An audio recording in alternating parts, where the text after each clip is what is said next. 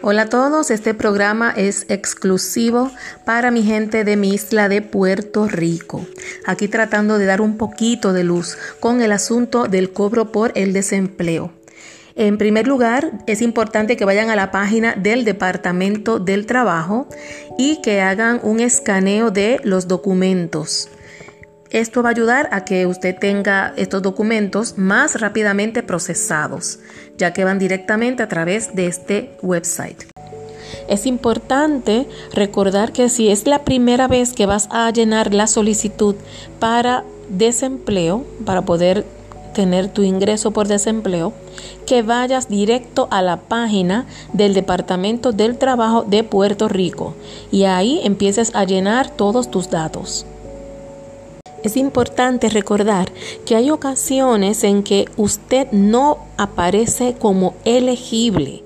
Si a usted le dice que no es elegible, pida que le verifiquen los trimestres, porque hay veces que puede ser que hubo unos trimestres que no aparecen, que cuando se indaga sí se pueden notar. También podría ser que su patrono no hizo todos los trámites que tenía que hacer con la agencia. Entonces esto lo averiguan mediante el Departamento del Trabajo. Ellos lo averiguan. Así que si usted no salió elegible, no se quede de brazos cruzados diciendo que mala suerte tiene. Dígalo, diga que usted quiere que por favor indaguen. Porque si usted, usted está solicitando el desempleo, no es porque usted está en un yate camino a Marruecos o, Grecia, ¿verdad que no?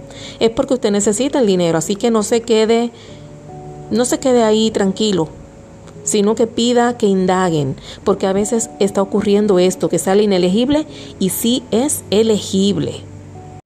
No tarde más de dos semanas en pedir la colecta. No tarde más de dos semanas, porque cada vez que usted, es más, debe ir de inmediato, porque se está arriesgando a perder ese dinero de las semanas que dejó pasar. No haga eso, porque puede pasar el mal rato de que ya esas semanas no se les pueda pagar.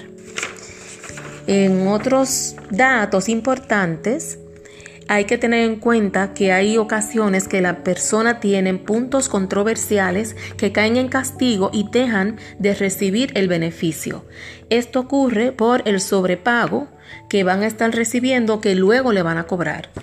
Por ejemplo, si usted recibió un dinero de, por motivo de vacaciones, no, ok, alégrese, ¿verdad? Porque es un dinerito extra, pero no le aconsejamos, o sea, no le aconsejamos, no, no puede quedarse con el dinero de las vacaciones y adicional tener el dinero del departamento del trabajo, porque este se refleja en el sistema y se lo van a cobrar. Así que la honestidad le va a ir mejor porque entonces el día que usted necesite el dinero, no lo va a tener. Es mejor contar con lo que tiene y no gastar lo que no le toque. Otro punto es que muchas veces la persona, sobre todo le pasa a algunas mujeres que trabajan con, ponen los datos con el apellido de casada, cuando el apellido que deben poner, el nombre completo, debe ser igual que el que aparece en la tarjeta del Seguro Social. También si usted se mudó, por favor recuerde que debe cambiar la dirección, porque si le hacen el envío en cheque, entonces lo va a recibir ese buzón donde usted ya no está residiendo. Es importante esto. También a veces las personas para evitar este problema piden depósito directo. Esto es un arma de doble filo, porque sí, lo lo puede recibir muy cómodamente, pero también puede ocurrir que haya un tranque en el sistema y que esto no permita que usted reciba el dinero.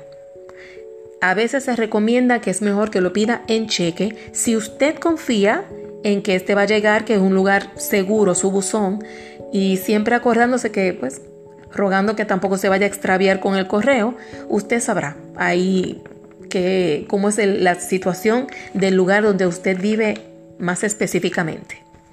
Pero es un punto que debe tener en consideración. Si usted no aparece en ninguna nómina, no va a tener derecho a colecta. Va, si usted de las personas que trabaja por cuenta propia y llena planillas, usted llena el W2 y es una persona que, por ejemplo, un estilista que tenga un salón de belleza y que cobre su IBU, todas estas personas y si usted llena su planilla, usted tiene derecho a colectar. Siempre recuerde eso. Entonces, estas son unas pequeñas ideas para que aquellas personas que están un poco con dudas en el desempleo, este departamento tiene muchos, muchos casos con muchas diferentes problemáticas más específicas, pero estos son más que algunos datos generales para que puedan dejarse llevar. Espero que estén bien y que pasen un feliz día.